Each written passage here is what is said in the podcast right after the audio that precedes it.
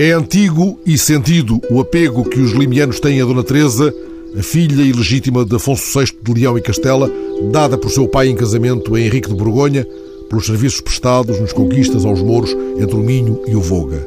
Converso com o investigador Amândio Vieira, sentados no banco de jardim, em Ponte de Lima, à sombra de uma árvore, a dois passos da enorme estátua que os da terra ergueram à rainha que lhes deu foral, antes de firmada a nacionalidade. Mas poderia muito bem ser à sombra da estátua, que tem dimensão para isso, e muita foi a sombra que esta rainha fez a muitos, e por muitos, por isso, foi estigmatizada. Sim, eh, eh, na verdade tenho essa consciência. Estamos aqui num sítio aprazível de Ponte Lima, muito pertinho da estátua, e, diz bem, ela tem dimensão para nos dar sombra e para nos acolher, como aliás Dona Teresa fez hoje de Ponte em 1125. Ela está numa praça que já foi da rainha, embora de outra rainha. É verdade, é verdade. Esta praça já foi da rainha Dona Maria II, depois veio a República, tirou-lhe o nome, nunca percebi muito bem porquê enfim, as conjunturas da época. E, eh, e, agora hum, temos lutado um pouco, mas ainda não conseguimos que esta praça se volte a chamar Praça da Rainha. Porque já temos aqui a Rainha e esta foi a que fundou Ponte Lima. Num período muito agitado, muito complicado, de, de, do início da nossa nacionalidade, porque uh, a Dona Teresa, na realidade, tentou que o condado se tornasse independente muito antes do filho. Uh, juntamente com Dom Henrique, ela tentou isso e, na verdade, sozinha continuou com a mesma ideia. Quando Lima aparece vila, eh, que ela faz, passava aqui muitas vezes, porque o Lima só tinha, só tinha uma ponte e era aqui. Por isso chama... Era uma ponte estratégica. Era uma ponte fundamental, importantíssima. E disse muito bem, de tal forma que ela, vendo isso, faz desta terra eh, vila com bastante importância, com bastante proteção à população e até tem um gesto que ainda hoje nos sensibiliza e nos eh, orgulha. É que ela no, no Foral protege especificamente as pessoas que viessem à feira. E mesmo na volta continuassem a ser protegidas e havia penas muito grandes para quem eh, se tentasse roubar ou, ou, ou, prejudicar ou maltratar as pessoas que vinham à feira. Era também uma forma inteligente de criar desenvolvimento, porque essas coisas não são de hoje, não é? E, ao mesmo tempo, fazer crescer a vila, deu muitas regalias, para que esta posição fosse, na verdade, realmente uma zona de muita segurança e defesa para os interesses dela. Ela não apenas cria uma vila, como eh, desloca o eixo urbano para a outra margem do rio e fortifica esta vila que ela cria, mais antiga que a nacionalidade. Sim, senhor, falou muito bem. É verdade. Ponte Lima nasce em 1125, muito antes de Portugal, aparece no nosso foral outra característica muito interessante, eu julgo que nunca vi isso em nenhum outro documento, mas eu também não sou historiador, não é? Em que ela diz, eu, a Rainha Dona Teresa, faço vila, eh, eh, esta terra de ponte, e, e eu e o meu filho, o rei Afonso, já o trata com bastante elevação. Eh, o que quer dizer que era verdade, mesmo verdade, que Dona Teresa pretendia passar a governação do condado ao filho. Essa história do Conde Trava que é muito bonita, ao contrário do que às vezes se pinta, eh, era uma questão política e só por isso mais nada. Dona Teresa já era viúva, o Contrava era Raimundo Fidalgo, a família mais importante que existia na Galiza, vem aqui para Portugal por uma contingência muito especial, quando Coimbra estava a ser tomada pelos mouros, Sor já tinha caído, Dona Teresa pede ajuda ao Bispo Santiago, vai para Coimbra com as tropas, comandadas a parte galega pelo Conde de Trava, e naturalmente que se cria ali um relacionamento que depois veio a dar numa linda paixão. De tal forma é bonita que o Conde Trava, depois da morte da Dona Teresa, eh, doou umas terras para que se continuasse a rezar missas por alma da Dona Teresa. Ele gostava mesmo dela, assim como o Dom Henrique gostou muito da Dona Teresa. Ao contrário também do que, de, de mitos que se vão criando, eh, a Dona Teresa casou muito jovenzinha, porque era assim mesmo, ela teria pouco mais de 12 anos quando o casamento foi apalavrado, apalavrado e aos 14 anos já estava casada. O pai de Dom Afonso VI de Castela dá a filha em casamento, é assim que se dizia, dá. ao Conde Dom Henrique. Ao Conde Dom Henrique, em agradecimento eh, dos bons serviços que ele prestou, que ele veio de, de França, de, da Casa de Borgonha, ele veio efetivamente na ânsia de, de, de conquista, de, importância, e ganhou, e ganhou isso. Era um grande guerreiro, e, e por estas terras ele, ele andou, e, e Dom Afonso VI dá a filha em casamento. E, e, de tal forma é bonita a relação, apesar de ser um casamento imposto, que Dom Henrique, em muitos dos seus documentos, assina Henrique casado com a formosíssima Teresa. Mas é mesmo um, um, uma expressão de ternura. Ele apaixonou-se mesmo por Dona Teresa. Ela seria mais bonita do que está ali representada na estátua. Sem dúvida, sem dúvida. Os relatos da época apontam para isso. Há horas que a Dona Teresa aparece ali com todo o seu esplendor, que a luz encarrega-se disso. Normalmente, eh, na verdade, eh, o bronze nem sempre consegue exprimir um encanto tão grande como tinha aquela rainha. O bronze nem sempre reluz. É, exatamente, não, não, não tem o brilho que Dona Teresa merecia, mas tem a imponência, tem a imponência e a importância.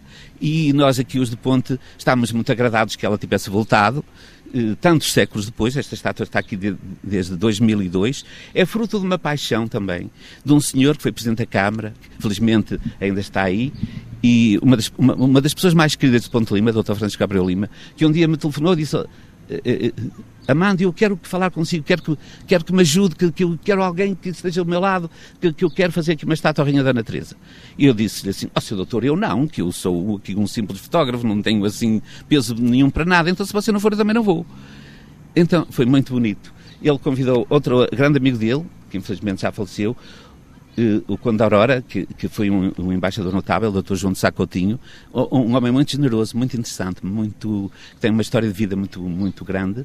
Então foram eles os dois, e eu quase por tabela, eh, lá ia estando por ali, na altura eu organizei um pequeno livro sobre a Rainha Dona Teresa. Ah, eu ainda disse assim, ao seu doutor, então deixe-me deixe estudar um bocadinho a Dona Teresa, porque eu eh, sei alguma coisa, alguma relutância. Olha, fiquei apaixonado. A Dona Teresa foi realmente uma mulher fabulosa uma mulher corajosa, uma mulher interessada pelas populações, uma mulher que, interessada realmente em dar a este condado eh, eh, outra importância que ainda não tinha. E, e estamos muito agradecidos. E a importância desta mulher explica que Fernando Pessoa lhe tenha chamado mãe de reis, avó de impérios. É verdade. Eh, Fernando Pessoa teve essa. Ela era uma super, bastante inteligente, super inteligente, com uma sensibilidade extraordinária que ele viu nesta figura aquilo que ela na realidade foi. Porque ela é que deu início a tudo isto. E durante muitos séculos nós vivemos um pouco indiferentes à sua figura. E esta estátua, quando aparece, quando nasce, eh, Ponte Lima renasce. Eu até lhe vou contar um episódio que eu acho muita graça. Eh, infelizmente também já faleceu, a vida é assim mesmo. Tínhamos aqui um Ponte Lima, tivemos aqui um parque muito importante, muito bom, e depois foi feito o bispo e foi para Praga, claro, já não poderia estar aqui. Mas ele, quando envelheceu, quis viver aqui os últimos anos da vida dele. E um dia foi-me visitar, eu tenho uma oficina de fotografia, e foi-me visitar, porque dá-nos muito bem, embora ele fosse um senhor com outra importância que eu não tenho, e diz-me ele assim, oh, Amândio, então de brincadeira, oh, Amândio, os meus colegas lá em Braga estão muito zangados connosco. Porquê, senhor Dom Carlos? Então, eles dizem assim, então vocês estão lá fazer uma estátua à Rainha Dona Teresa, que ela até mandou prender um bispo de Braga. e mandou mesmo, porque o bispo eh, questionou a ligação dela a Santiago, não encontrava na altura ao bispo, e a Dona Teresa hum, avisou, aquilo continuou, até que mandou prendê-lo. E vem um emissário papal dizer que tinha que soltar o bispo, senão era excomungada. E a Dona Teresa ponderou e disse, bem, melhor é soltar mesmo. Mas essa é uma realidade. Mas eles disseram daquilo também a brincar. O que é certo é que passaram quase mil anos e não esqueceu esse episódio. Embora ela fosse favorável a Braga. Braga onde está sepultada, aliás. Onde está sepultada, exatamente. Que é outro pormenor muitíssimo importante. Braga era, era um, um, um centro de tal forma grande na época que houve cuidado de a, sepultar ali, que ela morreu já eh, na, na, Galiza, na zona de Ginzo, por ali. Há quem diga que em Povo de Lanhoso, outros sustentam que na Galiza. Hoje há mais verosimilhança na tese que uh, defende que foi na Galiza. Foi, foi. Uh, olha, o nosso Cardeal Sarava, que, que, que, foi uma figura importantíssima uh, na história de Portugal, foi sem dúvida nenhuma, e foi um dos cardeais patriarcas, que nos tivemos assim tantos, diz que essa história de, de Dona Teresa ter sido presa na Povo de Lanhoso, que não passa de uma fábula uh, pelo filho, não é verdade. Dona Teresa refugiou-se ali, dali foi embora para a Galiza com, quando entrava, mas manteve contactos com o filho, eh, e, e, de tal forma que Dom Afonso Henriques, isso convém, convém lembrar sempre, pôs o nome da mãe a duas filhas, uma bastarda e, e, e, outra do casamento. Portanto, se a animosidade fosse muito grande, isso não teria acontecido. E outra coisa, o Conde Trava tornou-se amigo de Dom Afonso Henriques, depois e, da morte e, da e mãe. familiar, de algum modo. De, de algum modo, porque, porque Dom Afonso Henriques, eh, durante muitos anos, o que era o amor da vida dele, uma fidalga galega, sobrinha do Conde Trava, com quem ele viveu sete ou oito anos, que teve vários filhos. Um dos filhos desse casamento com essa fidalga galega era o preferido dele, isso é, convém não esquecer, e essa ligação foi sempre muito profunda e muito grande. Os mitos que se vão criando às vezes à volta das figuras não correspondem bem, bem àquilo que se passou. E essa ligação e esse carinho em relação a Dona Teresa, que Dom Afonso Henriques demonstrou ter, deita por terra a ideia de que ela criou a mãe, aprendeu, a levou a ferros. Isso é uma lenda, não passa. Lenhoso tem a ver com o tratado que ela assina. Sem dúvida. E também tem, e também tem um episódio muito curioso que ela, eh, eh, nas escaramuças que tinha com a meia-irmã, com a Dona Orraca, um dia eh, refugiou-se em Lenhoso e teve lá alguma dificuldade em se defender. acabou por irmã se sobrepor, tinha outras tropas, era a rainha de Leão e Castela, não é? E ela era tão uh, sábia que conseguia uns tratados com a irmã que nunca ficava a perder grande coisa. De tal forma que naquele, por aquela época, Toa e Orense pertenceram-nos. Que ela fazia uns tratados muito inteligentes, saía quase sempre muito bem. Era uma negociadora. Completamente. Aliás, o filho saiu a ela. O filho saiu um brilhante negociador, saiu à mãe. Porque Dom Afonso Henriques foi realmente uma figura muito grande. E tem a quem sair o pai um grande guerreiro e a mãe uma mulher inteligentíssima que soube governar.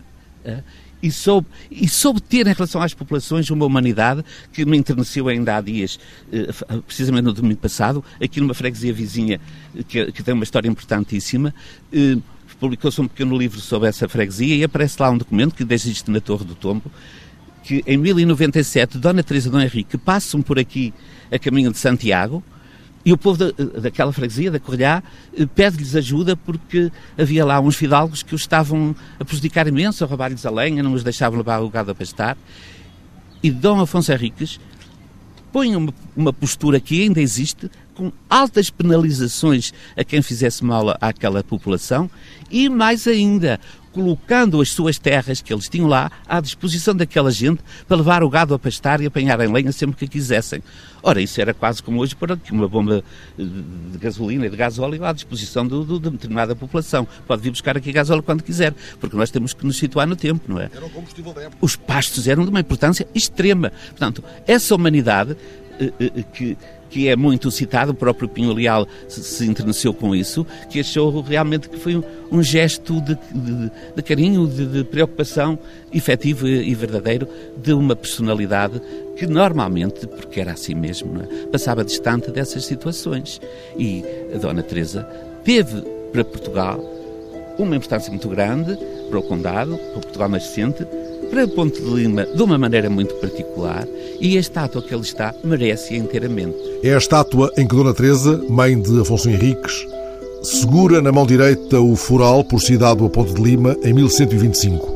Amanhã voltaremos a acolher-nos à sua sombra, escutando mais episódios de uma relação de amor pelo investigador Amandio Vieira.